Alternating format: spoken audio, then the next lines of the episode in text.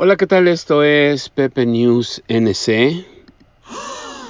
Hoy, martes 23 de junio, traemos noticias, información, crítica y mucho más para, para todos ustedes. Uh, esta sección, perdón, este podcast que si es, la, esta es la primera vez que usted está con nosotros, le queremos informar que está compuesto de cuatro partes. La primera parte se llama palabra necesaria. El día de ayer tenía otro nombre, pero hoy se me ocurrió que debemos ponerle palabra necesaria. En esta sección damos definiciones de palabras con la intención de ayudar un poco a que usted enriquezca, agrande, alargue, uh, incremente su vocabulario. El día de hoy vamos a revisar la definición, de la palabra cotorrear y según la Real Academia, cotorrear significa hablar con exceso y con bullicio. Así es, aunque le parezca que es demasiado corta la definición, esa es la definición de la palabra cotorrear. Y, oh, ok, entonces vamos a pasar ahora con la segunda sección que se llama noticia y crítica, porque vamos a decirle cuáles son algunas actualidades que suceden en nuestro estado de Carolina del Norte y vamos a hacer algunos comentarios al respecto al mismo tiempo. Uh, por ejemplo, este 26 de junio, viernes, se supone que se termina la fase número 2 de reapertura del estado. Pero yo tengo una pregunta para ustedes. ¿Ustedes creen que estamos listos para la tercera fase de reapertura de, Carolina del Norte? Antes de contestar esa, esa, pregunta, porque a mí también me gustaría dar una, una respuesta, así sea a priori, uh, me gustaría decir un poco lo, lo, que hay detrás de esto para, poner, para ponerlos en antecedente, por decirlo así. Uh, resulta que el 3 de marzo se da el primer caso de coronavirus en Carolina del Norte. Es hasta el 30 de marzo cuando el, gobernador Roy Cooper declara eh, una, una, una, situación de emergencia en el estado y le pide a la gente que se quede en su casa durante 30 días. Es decir, se tardó casi un mes en dar esa orden.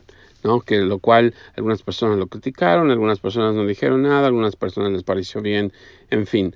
Para el 8 de mayo, eh, se empezó a dar la fa las fases de reapertura. El 8 de, mayo fue la primera fase. Para el 22 de mayo ya teníamos la fase 2, que es la que estamos viviendo actualmente, hoy martes 23 de junio, que se supone que se termina este viernes 26 de junio. Uh, entonces, eh, la pregunta sigue siendo, ¿estamos listos para la fase 3? Y antes de responder esta pregunta, me gustaría decir un, par de cosas más. ¿Qué incluye la fase 3? ¿verdad? Eso es lo que hay que saber. Incluye varias cosas. En primer lugar, incluye que se reduzcan las restricciones para las poblaciones vulnerables, pero se seguirá promoviendo la distancia social.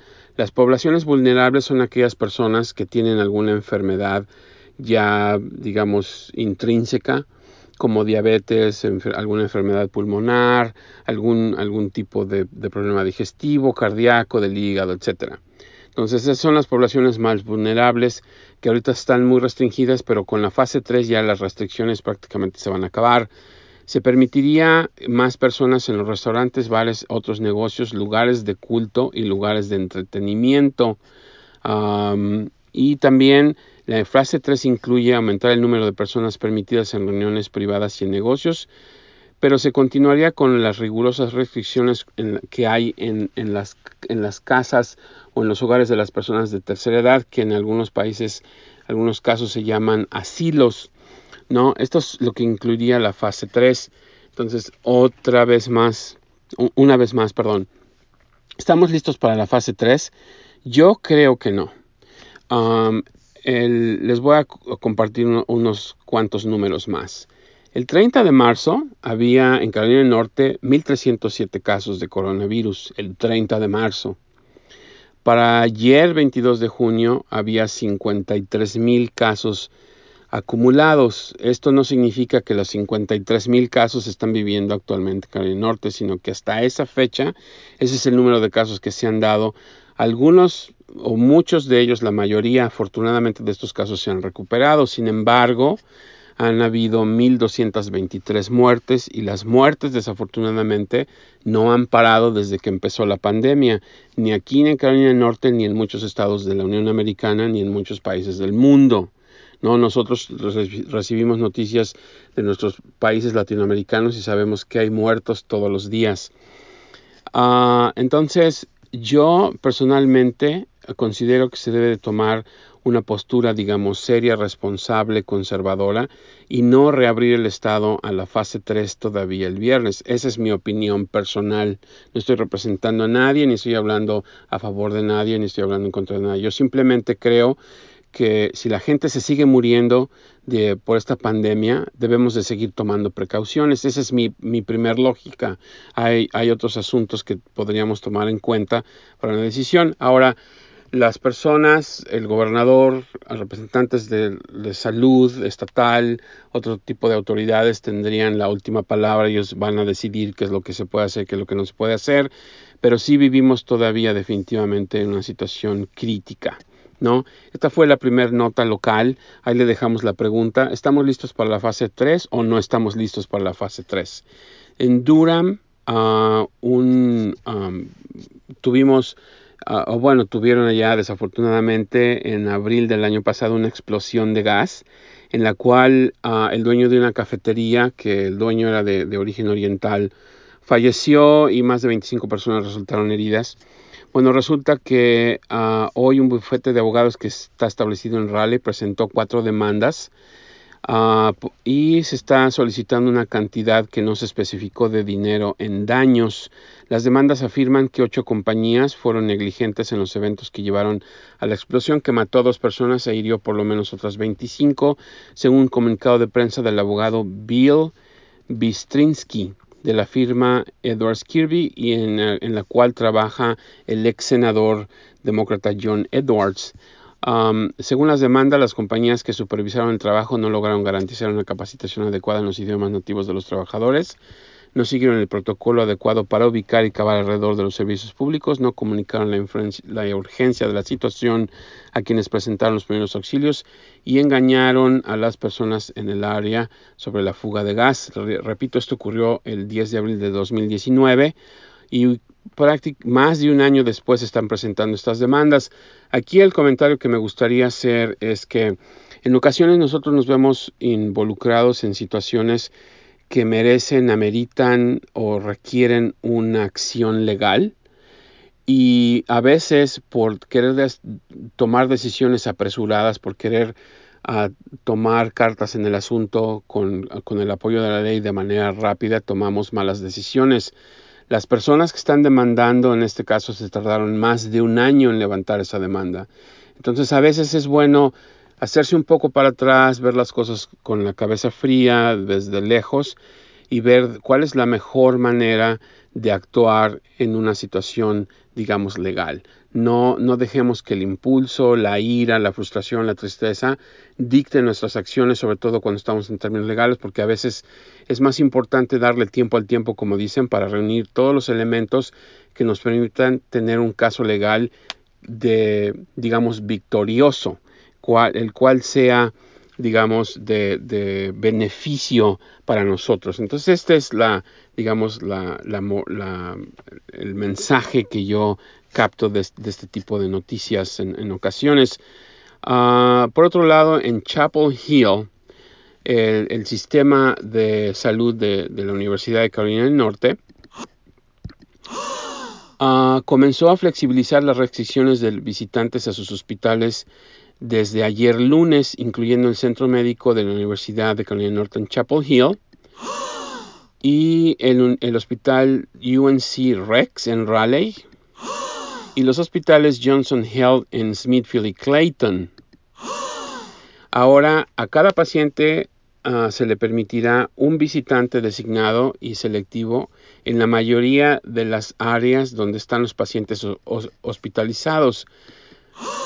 Se requerirá que los visitantes usen máscaras, y estarán sujetos a exámenes de salud en cualquier momento. Se seguirán permitiendo otras excepciones para situaciones de, que, que, tengan que ver con personas que están a punto de perder la vida, menores de edad y pacientes que requieren apoyo. Otras reglas actualizadas es que todos los visitantes deben pasar un examen de salud. Ningún visitante debe tener fiebre, tos, resfriados, síntomas de gripa antes de ingresar a las instalaciones de la Universidad de Carolina del Norte en el área del Triángulo. Nadie debe visitar a un paciente que ha entrado en contacto con alguien que dio positivo por el COVID-19 en los últimos 14 días. Y no se permitirá la visita de personas menores de 18 años. Ahora en Chapel Hill Uh, le comentamos que la clínica de la Facultad de Derecho de la Universidad de Carolina del Norte y la Organización de Defensa de Inmigración denominada Siembra NC se han asociado para lanzar una línea directa en español para ayudar a los residentes a evitar desalojos, los desalojos que ocurren cuando la gente no paga la renta ese es el tipo de desalojos a los que nos se refiere esta nota. Tras la expiración de la moratoria estatal del gobernador Roy Cooper en los casos de desalojo debido a la pandemia del COVID-19 y la recesión económica resultante, los dos grupos lanzaron una línea directa.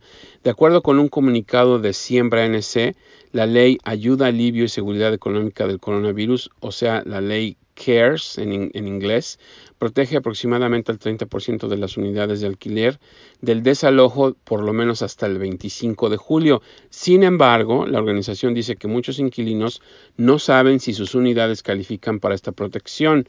Uh, el director de Siembra NC, Andrew Willis Garcés, dijo que este servicio le dará a los inquilinos latinos acceso a una información que podría ayudarlos a evitar el desalojo si los propietarios los llevan a los tribunales. Sabemos que es menos probable, dijo Garcés, que los latinos tengan acceso a abogados o incluso que puedan leer un citatorio judicial que se, que se ponga en la puerta de donde viven y se sienten agradecidos con la Clínica de Asistencia Legal Civil de la Universidad de Carolina del Norte. Siembra NC dice que las personas que buscan asistencia en línea Ah, tienen que comunicarse o mandar un mensaje de texto al 919-590-9165. Repito, mandar un mensaje de texto a 919-590-9165 para que el, la organización Siembra NC le diga si usted tiene la protección del acta CARES o no y, ellos les le van a mandar en un mensaje de texto con información y aparte un correo un mensaje por correo regular con los resultados de la investigación de su propiedad. Entonces es posible que la propiedad que usted tenga reciba el beneficio que proporciona esta ley. Si usted quiere saber si, su, si el lugar donde vive, que es rentado, tiene estas protecciones para que no lo saquen de su casa si es que lo quieren sacar por no pagar la renta, sería bueno que mande este mensaje de texto al 919-590-9165. Vamos ahora con nuestra tercera sección que se llama El Santo. En el Santo presentamos el Santoral del día, en este caso el martes 23 de junio del año 2020, en el cual se celebra San José Cafaso, que fue conocido como el padre de la horca, ya que fueron 68 los condenados a la pena capital a quienes asistió en el último tramo de su vida. Uh, otros santos que se celebran el día de hoy, 23 de junio, incluyen a Santa Agripina de Roma, San Bilio de Dariogo, Santa Ediltrudis de Eli, Santo Tomás Garnet, San Gualero, Cenas de Filadelfia, Sanón de Filadelfia, el Beato Lafranco de Pavia, la Beata María de Oigines, la Beata María Rafaela Simati y el Beato Pedro Jacobo de Pésaro. Son nombres poco comunes por lo que veo, pero si alguien tiene el nombre, alguno de los nombres que acabamos de mencionar, pues no se olviden de felicitarlo. Estos son los santos del día de hoy. Quiero aclarar que el santo José Cafaso no se refiere al santo que era a José, el papá de Cristo, sino este es otro José que este, mm, es conocido como el padre de la horca porque asistió a las personas que estaban ya dictaminadas con la pena de muerte, a los asistió espiritualmente. Y ahora vamos a pasar con la última sección que se llama la comunidad. En esta sección le traemos información sobre recursos que están disponibles para ustedes, ya sea sin costo o a costo muy bajo. En este caso, le quiero decir que si usted trabaja o ha trabajado en actividades agropecuarias, de cultivo o de granja, cualquier tipo de granja, incluso, incluso hay granjas donde, por decirlo de alguna forma, cosechan peces y quiere sacar su diploma de high school, el programa HEP es para usted. Este programa, en este programa le pagan a usted para que estudie, para que saque su diploma de educación media superior, que en algunos lugares se conoce como preparatoria o como bachillerato. Hay algunos lugares que le dicen hasta secundaria. En, aquí en Estados Unidos le dicen high school. Si usted le interesa sacar ese diploma y le interesa que le paguen y que le den una computadora y que le den los libros y que le paguen los exámenes y que le den todos esos beneficios, se tiene que comunicar al teléfono 919 980 1892, repito, 919 980 1892 para ver si califica, ya que ciertas aplican ciertas restricciones, pero uh, vamos a, invitarlo a usted para que se comunique por teléfono. Repito el número 919 980 1892. Repito, 919 980 18 92. Entonces, así llegamos al final de nuestra edición del día de hoy, martes 23 de junio. Voz y redacción Pepe Caudillo, producción Triangle Guys Media y Pepe Caudillo, fuentes informativas, el Departamento de Salud y Servicios Humanos de Carolina del Norte, de News Observer y chapelboro.com. Pásela bien, hasta pronto.